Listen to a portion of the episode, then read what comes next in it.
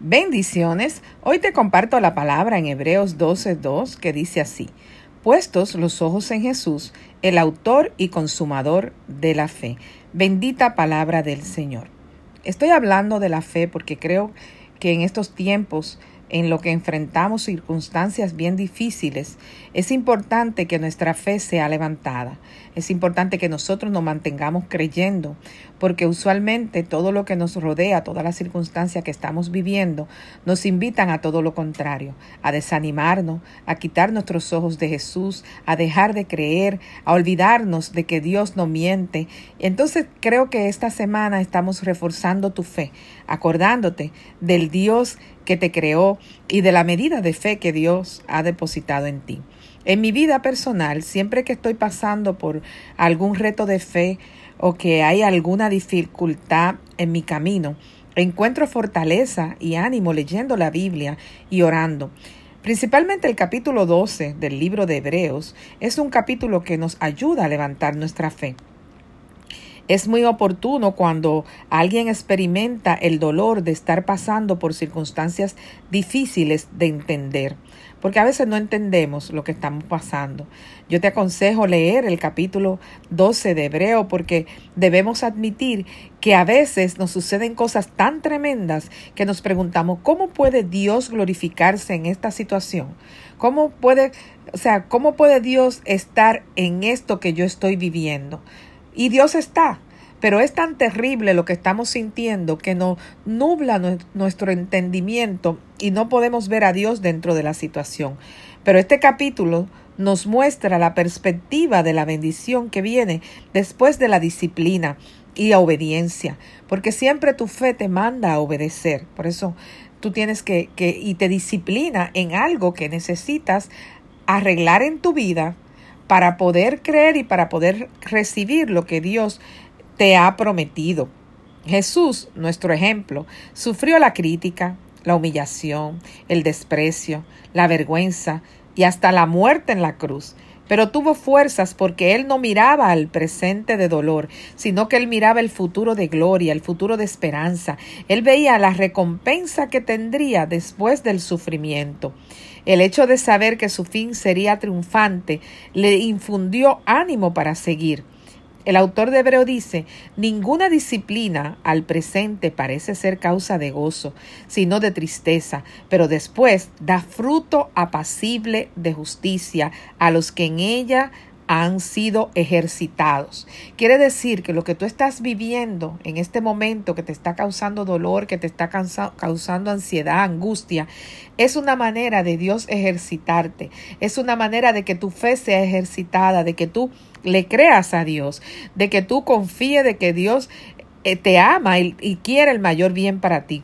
No mires solo la necesidad o la adversidad que te golpea, sino al que nos ha prometido un futuro de gloria, un futuro de bien, un futuro de esperanza, del que habla bien de ti y de mí. La prueba es circunstancial, no es para siempre, tiene fecha de expiración. Lo que tú estás viviendo tiene su fecha de caducidad, aún nosotros la tenemos. Así que todo lo que tú estás viviendo en tu vida un día va a terminar. Ah, Señor, pero va mucho tiempo y no ha terminado. Quizás eso que tú estás mirando que va mucho tiempo significa que está cerca de que termine. Dice la Biblia que lo que nosotros tenemos por tardanza, para el Señor es el tiempo justo. Es el tiempo justo. Quizás dentro de lo que estás viviendo no has aprendido algo que necesitas para que pueda lograr ver tu milagro, para que pueda ver tu vida transformada de la forma que Dios anhela verte. Él ha prometido que no nos daría más carga de la que podamos soportar y que junto con la prueba nos daría la salida. Quiere decir que tan pronto llegó la prueba, llegó la salida. Hay un por ahí una imagen que comparten que dice que nadie crea un candado sin llave. Y yo me atrevo a decir que eso quiere decir que no es verdad que va a haber un problema en tu vida que Dios no haya dado la salida, como dice la palabra, como dice la Biblia. O sea que todo eso que tú estás viviendo tiene salida, aunque tú no la veas. Pon tu fe ahora mismo en la fidelidad de Dios, en sus promesas. Eleva tus ojos hacia Jesús, el autor y consumador de la fe, y cree que Él está obrando a tu favor porque te ama porque te ama con amor eterno, porque te ama con un amor profundo que estuvo dispuesto a morir por ti en la cruz del Calvario. A nosotros se nos olvida a veces lo que Dios ha hecho por nosotros a través de su Hijo Jesús, pero tenemos que tenerlo presente, tenemos que seguir creyendo, tenemos que seguir avanzando, no nos podemos detener porque cada día que va pasando estamos más cerca de nuestro milagro, estamos más cerca de ver lo que Dios ha prometido. Cada día que pasa, en vez de tu fe disminuir, tiene que aumentar tu fe, tiene que ayudarte a creer, porque significa que estás más cerca de tu milagro, porque dice aquí que tu milagro tiene fecha y hora. Y mientras más días van pasando, más te estás acercando a esa fecha y esa hora en el nombre poderoso de Jesús. Tienes que creer y para creer te tienes que olvidar de toda voz que te esté hablando que va contrario a lo que Dios te dijo.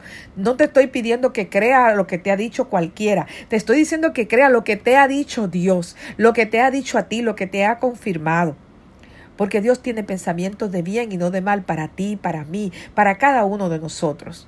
Y en este tiempo, a veces cuando está ya terminando el año, que estamos fin de año, ya nosotros podemos pensar, ah Señor, un año que ha pasado, no he visto lo que me has prometido. Pero este año ha pasado significa que pronto estará cerca o llegará tu milagro en el nombre de Jesús. Amén. Espíritu Santo de Dios, te alabamos, te bendecimos, te adoramos, glorificamos tu nombre, Señor. Te damos gracias, Padre, porque tú eres bueno, porque para siempre es tu misericordia, Señor. Señor, yo te presento a cada uno de mis hermanos. Yo te pido que tú aumentes su fe, Padre amado, que en toda circunstancia, en todo lo que estén viviendo, no le falte su fe, su confianza en ti, Padre amado. Que tú le abras sus ojos para que puedan ver a través de ti, Padre amado, que hay un de esperanza, Padre. Así como tú, Jesús, miraba futuro, que ellos vean futuro, que no se enfoquen, Señor, de lo que están viviendo ahora, porque su realidad no es su verdad. Su verdad, Señor, es la que tienen que creer. Y es que todo lo que tú has prometido, sus ojos lo verán, Padre. En el nombre de Jesús, Padre, derrama tu gloria sobre cada uno de ellos. En tu nombre poderoso, mi Jesús. Amén y amén. Visítanos en www.compartiendolafe.org. Si este audio ha sido de bendición a tu vida, te invito a que lo compartas y que juntos podamos compartir la fe en el nombre poderoso de Jesús. Amén y amén.